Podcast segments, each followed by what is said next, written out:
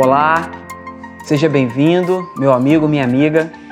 Eu sou Daniel Nobre, professor de Escola Bíblica Dominical, membro da nossa Igreja Evangélica Missionária Maranata, na Praça Seca, em Jacarepaguá.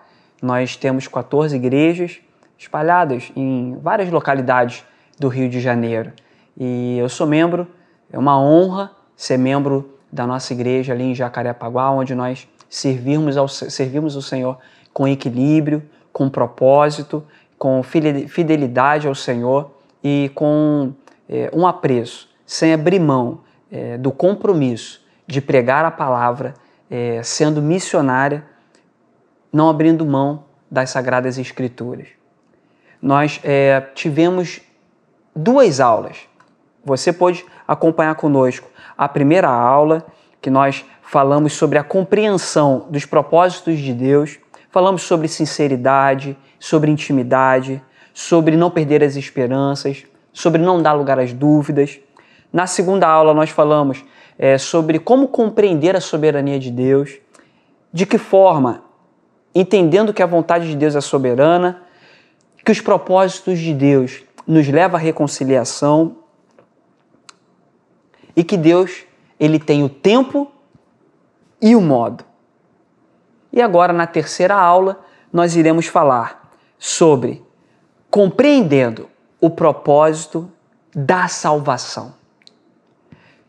Você é salvo? Você quer ser salvo?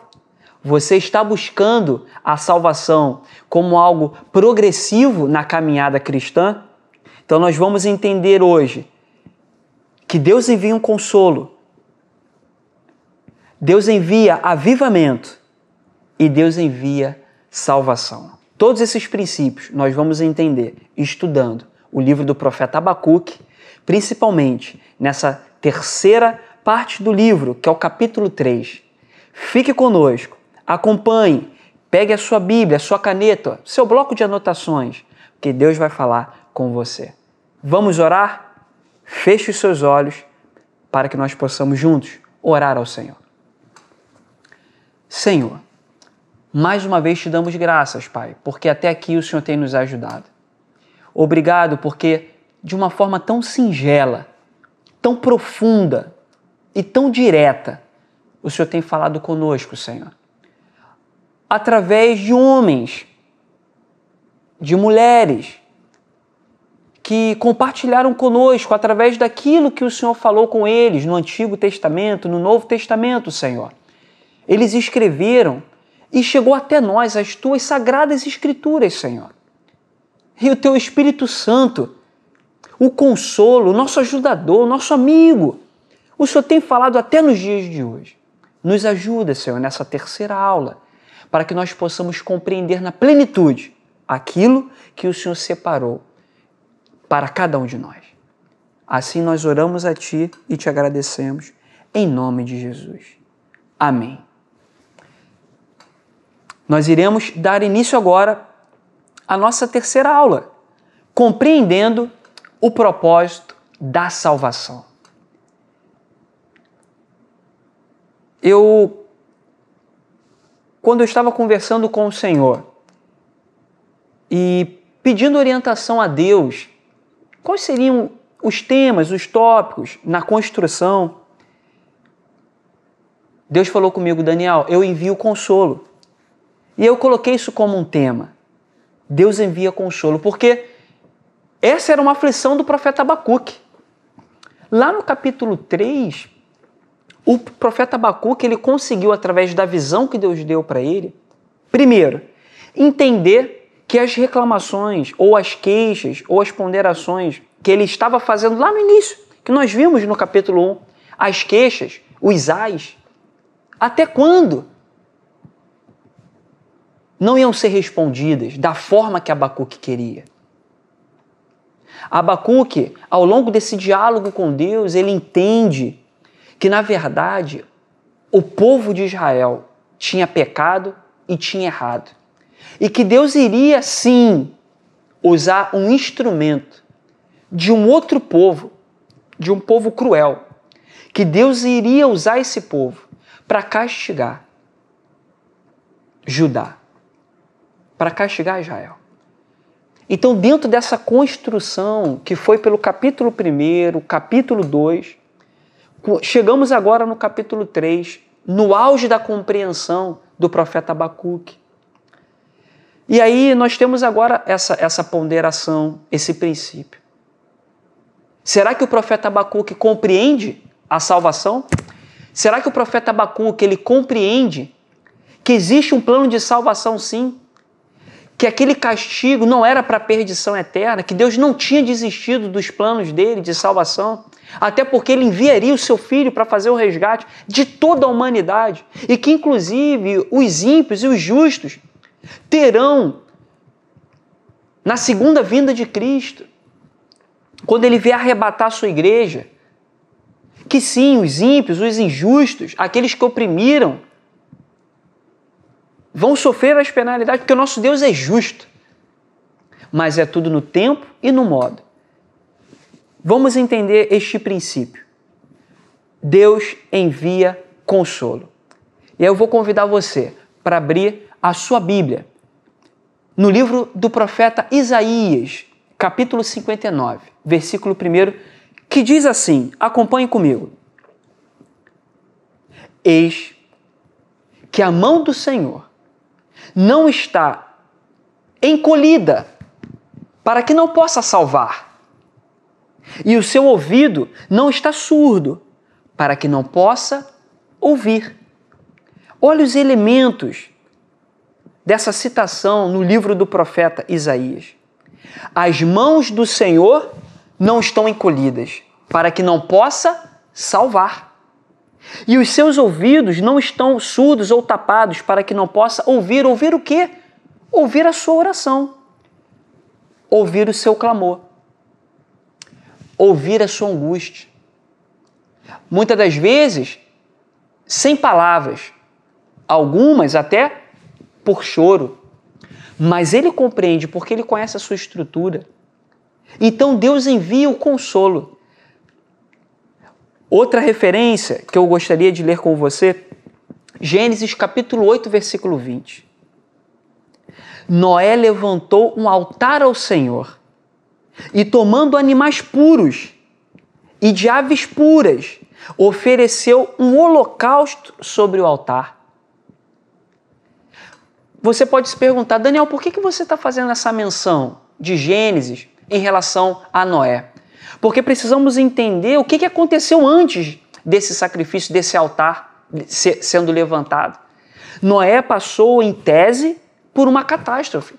A terra foi destruída pelo dilúvio. Mas quando a arca pousa, Noé ele eleva ao Senhor um holocausto, um sacrifício, uma gratidão. E Noé é consolado pelo Senhor, porque ele interage, assim como o profeta Isaías diz. Deus interage, porque o ouvido dele não está tapado, nem as mãos atadas. Uma outra referência que eu gostaria muito que você pudesse também acompanhar conosco. Livro do profeta Isaías, capítulo 61, versículo 4.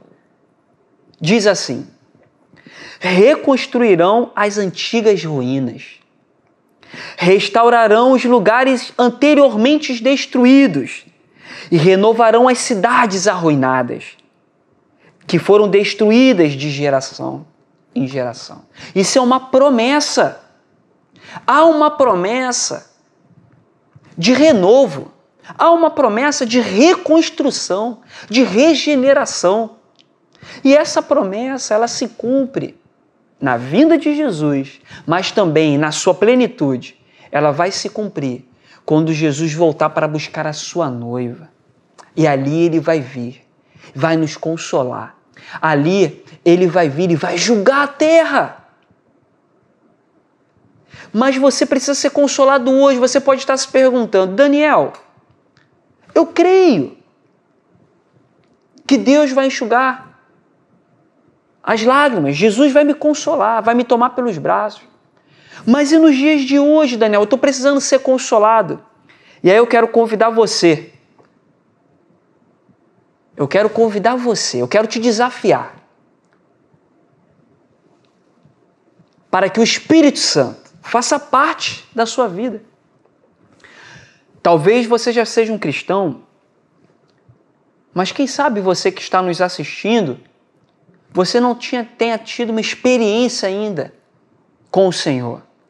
Talvez você ainda não tenha tido uma experiência com o Espírito Santo. E o que é o Espírito Santo? Que é o consolo, é o consolador, é o nosso amigo querido, é aquele que não nos abandona no dia da angústia, no dia da aflição.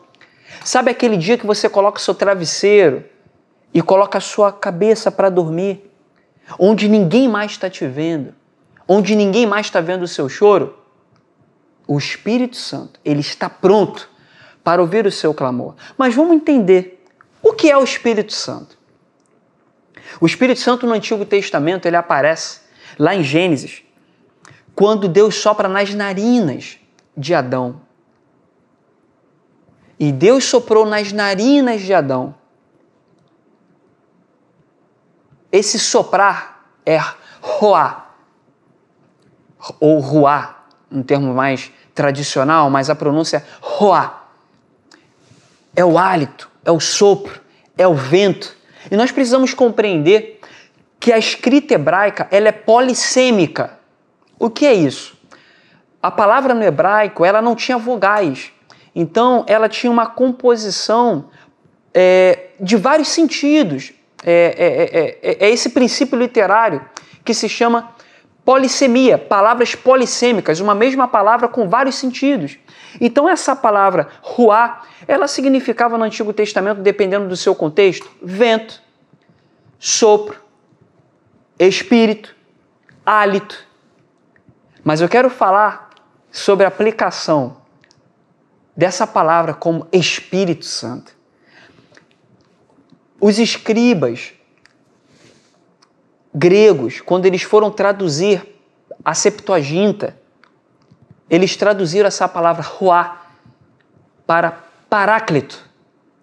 Em grego, paráclito, que significa ao lado de. Ela tem uma aplicação muito interessante como um advogado acompanhando o seu cliente num tribunal. Ele fica lado a lado do seu cliente, para que você possa compreender que o Espírito Santo, o Paráclito, Ruá, ele está ao teu lado. Como vento, ele pode vir às vezes de uma forma impetuosa, mas como vento, como uma brisa, ele vem muitas das vezes de forma simples. Jesus, quando ele foi assunto aos céus, ele nos deixou, nos deixou uma promessa do Espírito Santo, que ele deixaria o Consolador. E o Espírito Santo de Deus está comigo agora nesse momento. Nós estamos separados é, fisicamente, mas essa transmissão está chegando na sua casa e você, nesse exato momento, você pode convidar o Espírito Santo, que ele é atemporal, ele não se limita, ele é onipotente, onipresente, e Ele está aí ao seu lado agora, se assim você o chamar. E Ele vai te consolar. E o Espírito Santo ele traz descanso para a nossa alma. Lá em Gênesis diz que Deus soprou nas narinas de Adão. E ele se tornou alma vivente. Essa palavra alma ela, ela tem uma, uma, uma tradução nefesh. No hebraico, nefesh. Foi traduzida também para o grego é, como psique. Psique. Por que psique? Alma. No grego foi traduzido como psique. Porque a nossa alma, ela não é, ela não exprime os nossos sentimentos no músculo do coração. O coração ele é um músculo, ele bate, bombeia o sangue. Se tem algum problema no nosso coração, nós buscamos os especialistas que são usados por Deus com seus dons, os médicos, cardiologistas. Agora, a alma, a expressão, a geração dos nossos sentimentos, ela, a nefesh, o ser humano se tornando alma vivente, ela foi traduzida do grego psique. Porque as nossas emoções, elas são produzidas, os nossos pensamentos, as nossas dúvidas, os nossos porquês. A nossa alma fica aflita no nosso pensamento, no nosso psique. E aí nós precisamos ter o consolo do Espírito Santo para que você possa ter descanso para a sua alma para que você possa repousar nos braços do Senhor e ser conduzido por Ele nos momentos de alegria, sim, mas também nos momentos mais adversos que a humanidade passa. Ele está disposto.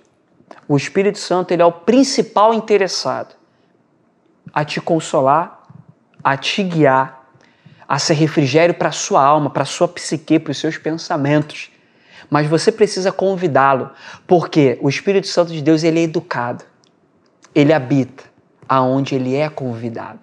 Convide o Espírito Santo para fazer parte do seu dia a dia, do seu psique, dos seus pensamentos e das suas emoções. O próximo tópico dessa terceira aula é sobre o avivamento. Deus envia consolo, Jesus, ele veio. Mas Jesus também prometeu lá no Novo Testamento, que viria um avivamento. Isso se cumpriu em Atos capítulo, capítulo 2, com o dia de Pentecostes. No dia de Pentecostes, veio um vento impetuoso, olha o vento, olha a rua, olha o Espírito Santo de Deus aí, ó, sendo manifesto. Veio um vento impetuoso e línguas como de fogo foram repartidas entre aqueles que estavam ali. E eles foram cheios do Espírito Santo de Deus e falavam em outras línguas. Isso é avivamento. Nós somos avivados. Daniel, mas aí você já está falando do Novo Testamento? Sim. Mas eu quero voltar agora com você para o livro que nós estamos estudando, que é o livro do profeta Abacuque. Abra sua Bíblia em Abacuque, capítulo 3, versículo 2. Esse terceiro capítulo, o profeta Abacuque ele já começa a fazer uma oração, onde foi entendida pelos estudiosos que foi um salmo, foi um cântico de Abacuque, transformado em oração. Alguns dizem, alguns críticos, poucos, que talvez essa parte do capítulo nem tenha sido feita por Abacuque, que o que Abacuque escreveu de fato foi o capítulo 1 e o capítulo 2. Isso se deu muito pelos manuscritos de Qumran, que foram alguns manuscritos achados no Oriente Médio, é, com algumas anotações dentro de vários manuscritos, chamados de manuscritos de Qumran. Você pode pesquisar depois um pouco mais sobre isso. Foram achados anotações sobre o livro de Abacuque, porém anotações, esboços do capítulo 1 e o capítulo 2. Pelo fato de não terem achado esboços do capítulo 3, alguns críticos chegaram a sugerir que esse capítulo 3 não foi, não tivesse sido é, é, escrito por Abacuque, mas isso caiu em desuso porque sem o capítulo 3, sem essas exclamações e essas afirmações, essa oração do profeta Abacuque, o livro ele se completa, ele se encaixa e faz todo sentido. Acompanhe comigo sobre esse tópico sobre o avivamento. O que o profeta Abacuque diz? Livro do profeta Abacuque, capítulo 3, versículo 2. Tenho ouvido, ó Senhor, as tuas declarações e, me tem, e, tem, e tenho me sentido alarmado aviva a tua obra, ó Senhor. No decorrer dos anos, faze-a conhecida. O profeta Abacuque ele já clamava por um avivamento. Ele já clamava, ele entendeu que viria sim uma punição. Que não adiantava mais o povo ir aos finais de semana para o templo adorar, oferecer sacrifícios. Porém, o interior do coração do povo de Israel não estava mais inclinado ao Senhor.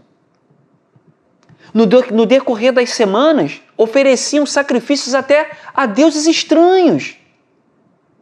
E ao longo dos séculos, Deus já estava tratando com o povo de Israel. Isso foi denunciado pelos profetas anteriores. Chegar, chegou a, ser, a uma conclusão que aquele povo era incorrigível. E Deus já estava rejeitando de uma vez por todas aqueles sacrifícios vãos, que não eram sinceros e nem verdadeiros. E aí o profeta Abacuque ele compreende, já no capítulo 3, a soberania de Deus, que a vontade de Deus é boa, perfeita e agradável, que a fidelidade do justo é o que vai fazer o justo viver. E aí ele faz um pedido na sua oração, no seu salmo, no seu cântico ele faz um pedido: Aviva, Senhor, a tua obra. Assim como Deus, Jesus prometeu que, envi, que enviaria um avivamento em Atos 2, Abacuque também pediu. E eu quero perguntar para você: você tem clamado por avivamento? Assim como o profeta Abacuque entendeu que era necessário ter. Você tem pedido avivamento para a tua família? Você tem pedido avivamento na tua vida. Você tem pedido avivamento talvez para o teu ministério, para a tua igreja. Será que não está, não está faltando nos nossos dias de hoje uma oração assim como essa oração tão sincera e preciosa de Abacuque? Quando ele diz ao Senhor: Senhor, aviva a tua obra, Pai, no meio dos anos. No meio dos anos, a testifica, Pai na tua ira, Senhor. Ele entende, ele fala: Eu entendo, Pai, que tu estás irado, mas mesmo na tua ira, lembra-te da misericórdia, Senhor. Será que você está orando nesse sentido? Será que a humanidade não está pecando tanto com seus erros?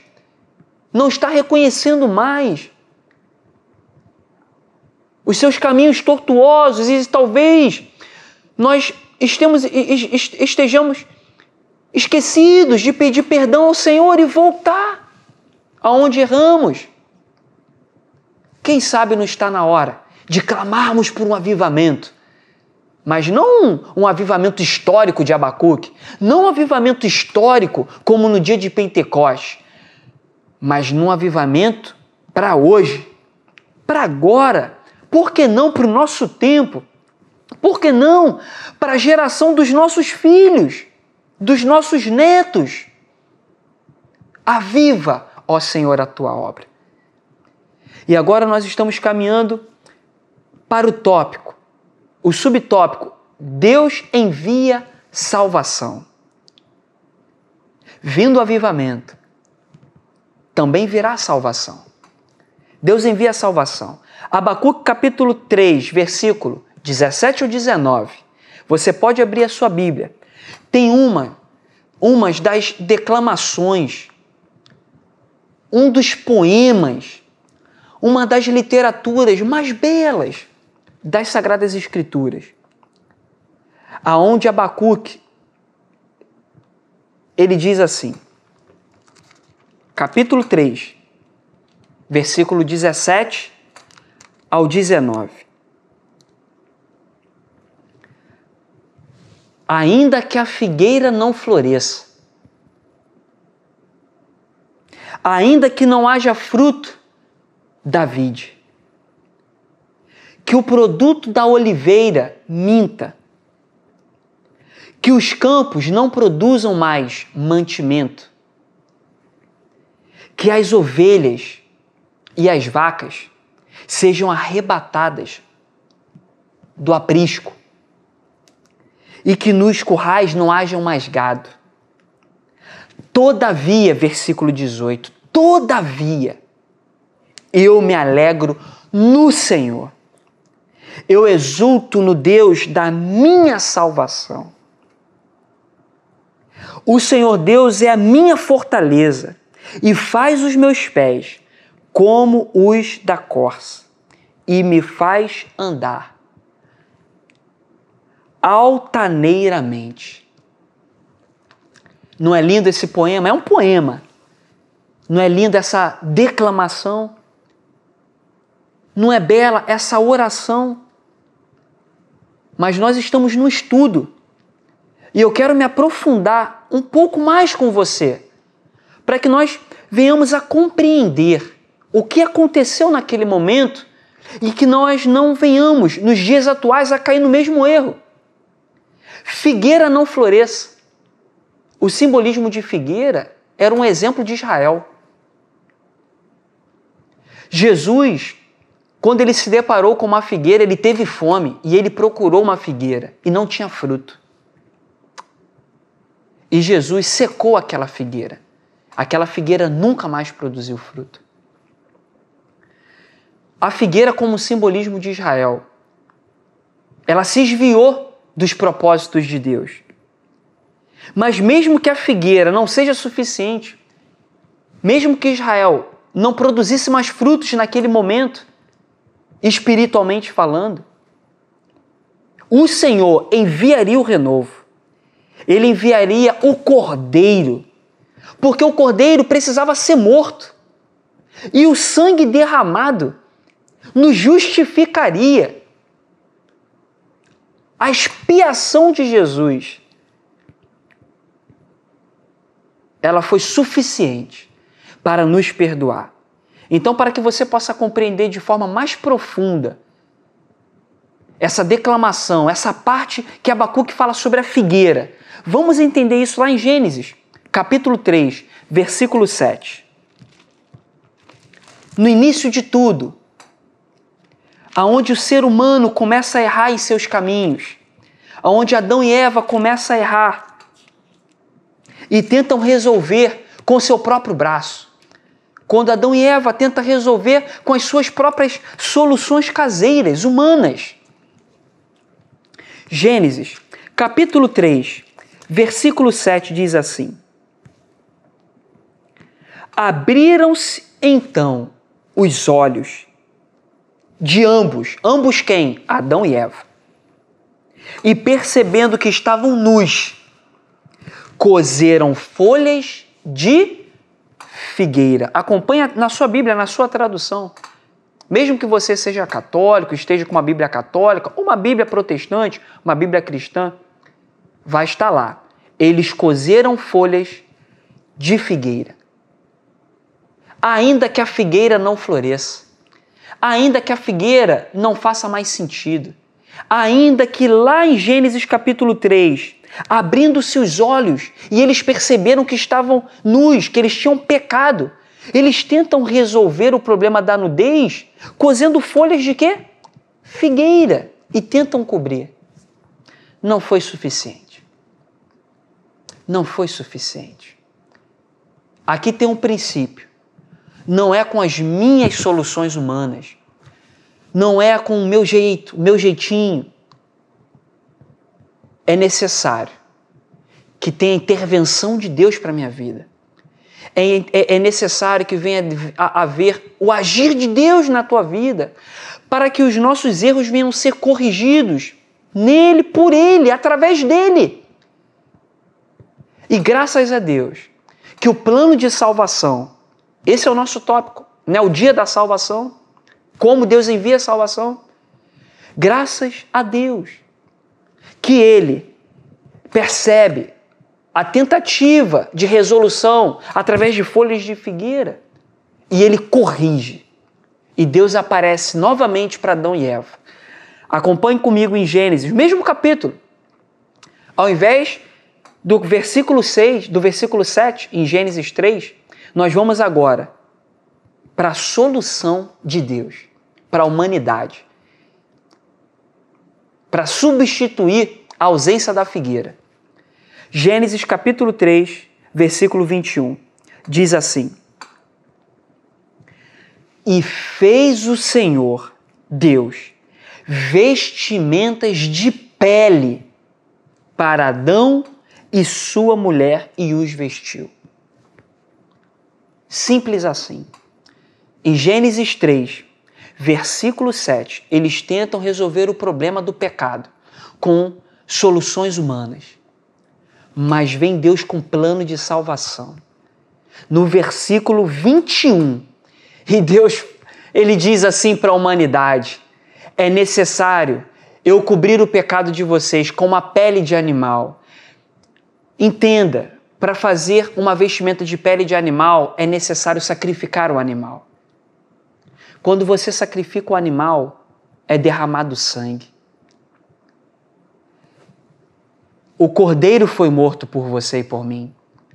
O sangue dele foi derramado para que ele viesse a cobrir os nossos pecados e nos justificar. Para que nós viéssemos alcançar a salvação por intermédio do sacrifício de Jesus na cruz por mim e por você. O plano de salvação já estava dado em Gênesis. Ainda que a figueira não floresça, ainda que não haja o fruto da vide, vide é uva. A uva produz vinho. o vinho ele tem um simbolismo de alegria, celebração. O vinho era utilizado no momento de culto, no ritual, não só hebreu, mas também no ritual pagão. Deus elimina a figueira. Deus está avisando para Abacuque que ele vai eliminar a alegria dos cultos que eram com inclinações erradas. Ele diz para Abacuque: ainda que os campos não produzam mantimentos, que mantimentos eram aqueles? Cereais e trigo. O trigo ele era utilizado para fazer o pão. O trigo era utilizado não só para comida, mas também como elemento de culto. E Abacuque entende que os elementos de culto estavam sendo eliminados, porque o Senhor estava falando com ele. E aí ele fala para o Senhor: Senhor, ainda que não tenha figo, ainda que não tenha oliveira, ainda que não tenha vide, é interessante entender que a oliveira ela produz azeitona. E a azeitona produz óleo. O óleo da azeitona era utilizado para ungir. O azeite era utilizado como energia para ter luz. E o profeta Abacuque, ele entende isso, que Deus estava eliminando um por um todos os elementos, não só de comida, mas os elementos que eram utilizados para aqueles cultos que Deus já não estava recebendo. Porque a inclinação, o desejo do homem, o propósito do homem era errado. Figueira não floresça, não haja fruto da vide, que o produto da oliveira minta, e que as ovelhas da malhada sejam arrebatadas e as vacas. Esses animais eram utilizados para o sacrifício, para o derramamento de sangue, para pedir perdão pelos pecados, tinha que se sacrificar. E o profeta Abacuque entende que, mesmo que as ovelhas e as vacas sejam arrebatadas, a fé dele permaneceria firme no Deus da salvação. é necessário entender essa parte do capítulo 3. É necessário entender que não é só um culto, nós temos muitos hinos sobre essa passagem, ainda que a figueira não floresça. Nós cantamos nos dias de hoje.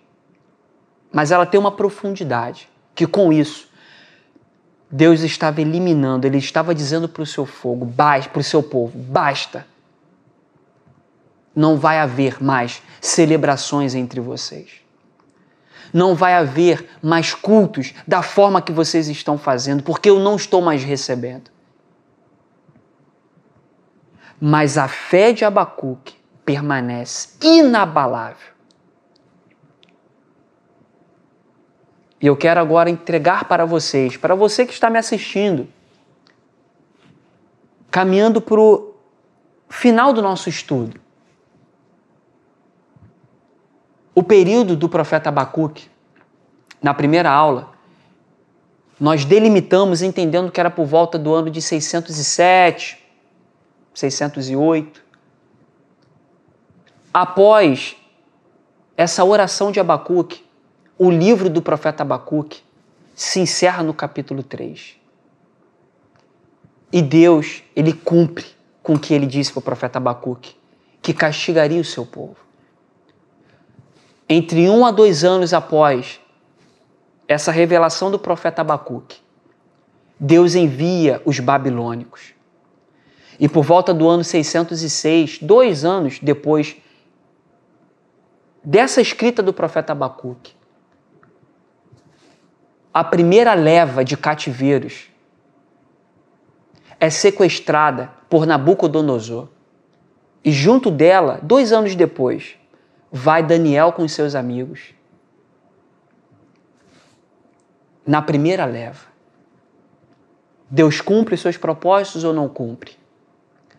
Deus, ele não é homem para que minta, nem filho do homem para que se retrate. Ele cumpre. E no que o povo de Israel é levado cativo, Israel não pode mais fazer seus sacrifícios. Israel não tem mais acesso ao templo. Israel não consegue fazer mais os pães asmos na Páscoa. Israel não consegue fazer as celebrações das festas. Israel não consegue mais sacrificar. E esse período dura 70 anos, porque o profeta Jeremias ele profetiza. Precisamos entender que depois desse episódio, o povo de Israel até os dias de hoje, sim, 2021, até os dias de hoje. O povo de Israel nunca mais sacrificou. Não foi só naquele período. Nunca mais sacrificou. O povo de Israel nunca mais adorou a outros deuses. Deus promove de uma forma tão terrível, sim, mas o propósito foi cumprido de purificação do povo escolhido dele. E o Senhor Jesus veio nos purificar. Ele nos purificou com o seu sangue precioso que foi derramado na cruz. E eu quero finalizar o nosso estudo com o versículo que o profeta Abacuque exclamou: Todavia eu me alegrarei no Senhor e exultarei o Deus da minha salvação. Que a salvação do Senhor alcance a sua casa. Que a salvação do Senhor alcance a sua família. Que o Espírito Santo de Deus seja o paráclito ao seu lado, seu amigo. Que você consiga entender o tempo e o modo, os propósitos de Deus para a sua vida. Não duvide, porque Ele te ama. Fique com Deus e Deus te abençoe.